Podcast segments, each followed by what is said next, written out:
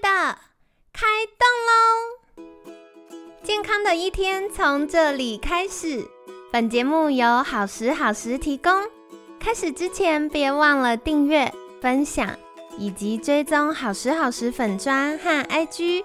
若想帮助心爱的人变健康，也欢迎一起加入健康管理师证照班的行列。有想听的主题或推荐的来宾，也欢迎来信许愿哟。让凯西陪你一起吃早餐，聊健康。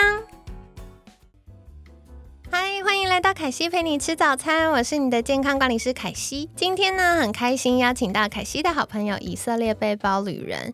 以及 Wave 抓法波的主理人波阿斯，波阿斯早安，早安，各位听众朋友，大家早安。好的，大家昨天有手刀去定位用餐的，可以跟我分享一下你们吃了什么？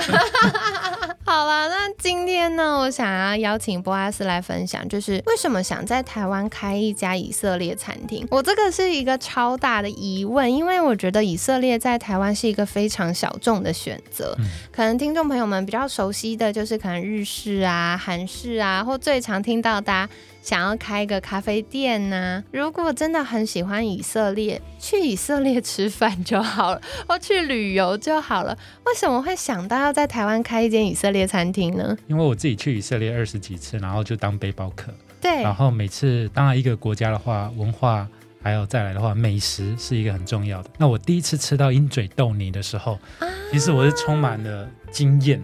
对，那因为这辈子完全没有试过鹰嘴豆泥这个食物。那在以色列，在中东这个呃色系的话，它算是佐菜了。当然也是有一些阿拉伯国家会把它当主菜来做。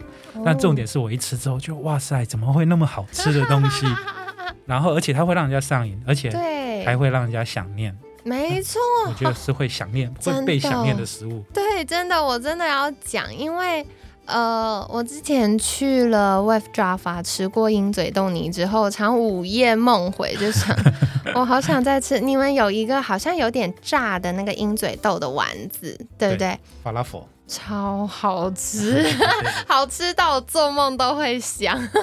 所以喜欢鹰嘴豆泥的是都会变成 Hummus Lover，就是超爱的。对，那当然也有很多朋友会吃了之后，哎，不太习惯这样，都都有。所以它比较极端，不是一个很普遍每个人都喜欢的东西。但我跟大家介绍一下鹰嘴豆好了，大家可能讲鹰嘴豆不一定这么熟悉，但讲雪莲子，台湾人应该就蛮熟悉。就小时候刨冰上面的那个雪雪莲子。对，所以大家可能吃到鹰嘴豆，多半吃到是刨冰上那个甜甜的。但事实上，鹰嘴豆它非常营养，它高蛋白，然后高纤。那像过去凯西在节目当中有跟大家介绍说，哎，可以多吃一点五谷杂粮。然后避免就是单一食物吃太多造成食物过敏。可惜就有分享过，鹰嘴豆就是很常我煮饭，或有的时候直接取代饭，然后把它当主食的选择。那时候就是因为在以色列吃到鹰嘴豆，你觉得太惊艳，想要带回来跟台湾的民众们分享吗？当然心里有这样的想法了，但是我觉得也是一个人生的一个机遇吧。然后就刚好在二零二一年的时候，那刚刚好有一个店面有试出，然后那时候我想说，哎，那我拿下来做继续做我的艺术文化推广之类的。然后后来又想一想，不然我不一定可以来做美食这件事情，就以色列料理。那当然我没有任何的餐饮经验，那我第一个步骤我是先把我心目中的特拉维夫以色列的氛围，我先装潢。因为我自己本身很喜欢设计，那旁边也有很多这样的朋友，那我们就开始讨论来设计这个场域。那找完之后，我们的第一年是一个以色列的厨师。那我们专注，其实我们的店专注就是鹰嘴豆泥，那也可以叫我们呃鹰嘴豆泥专卖店也可以。爱到这个程度，真的是真爱了。我们到现在，因为我们开了两年，那我们现在有十道鹰嘴豆泥的套餐。哇！大家拜托去的那一天，如果你约午餐的话，不要吃早餐，真的非常多的选择哦，是非常好吃。所以，我们接下来几天我也会再逼问，没有啦，再邀请波阿斯跟我们分享，到底还有什么好吃的餐点可以让大家做选择。接下来也想再请教，就是开了这间餐厅之后，一切都顺畅吗？还是会有遇到民众觉得啊这是什么的时候？我觉得蛮两极的。第一的话，因为它对我们台湾来说的话是非常陌生的一个食物。